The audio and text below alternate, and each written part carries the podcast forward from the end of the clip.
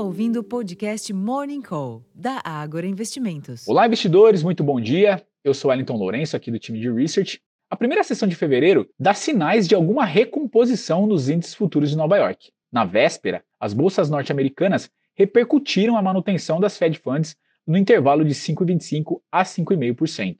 Mas as quedas observadas podem ser atribuídas muito mais ao recado deixado pela autoridade monetária, seja no comunicado da decisão de política monetária, seja na fala de Jeremy Powell, presidente do Fed, logo após a decisão. O esperado início de corte de juros não deve vir em março, a menos que os indicadores mostrem significativa melhora nos próximos 40 dias. Mais distante do afrouxamento monetário, o mercado pode se apoiar na safra de balanços para buscar recuperação, principalmente com a leitura dos resultados de gigantes de tecnologia na sessão de hoje. Enquanto isso, na Europa, a leitura de índices de gerentes de compras, os PMIs, bem como resultados do quarto trimestre de 2023, trazem indefinição para os mercados acionários. Fora do bloco, no Reino Unido, hoje é vez do Banco da Inglaterra definir os rumos de política monetária. Em outros mercados, a cotação futura do minério de ferro voltou a cair na madrugada em Dalian e recuou 0,36%, dados receios com o mercado imobiliário chinês e proximidade do ano novo lunar. Já os contratos futuros de petróleo exibem ganhos próximos de 1% nesta manhã e os treasuries operam sem uma direção única, com os rendimentos de curto prazo se ajustando para cima, em reflexo da decisão de juros ontem,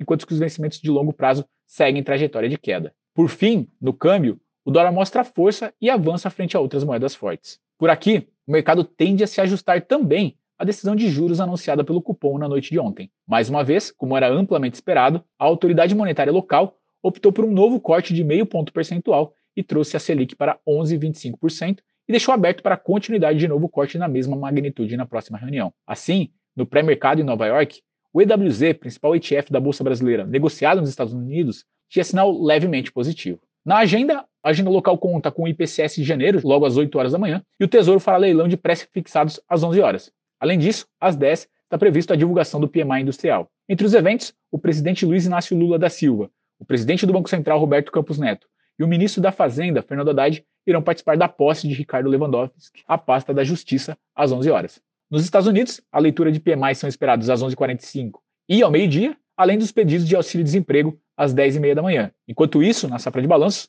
Amazon, Apple e Meta divulgam seus números após o fechamento dos negócios. Na Europa, às 9 horas, está prevista a definição de política monetária do Banco da Inglaterra e mais cedo, o PMI industrial da zona do euro avançou para 46,6 pontos em janeiro, pouco acima do esperado mas ainda assim abaixo de 50 pontos, indicando contração da atividade. De maneira similar, na Alemanha, maior economia do bloco, o PMI industrial subiu para 45,5 em janeiro, acima das projeções, mas também em ambiente contracionista. A mesma leitura do PMI industrial do Reino Unido, que subiu para 47, acima do previsto, mas também ainda abaixo de 50 pontos.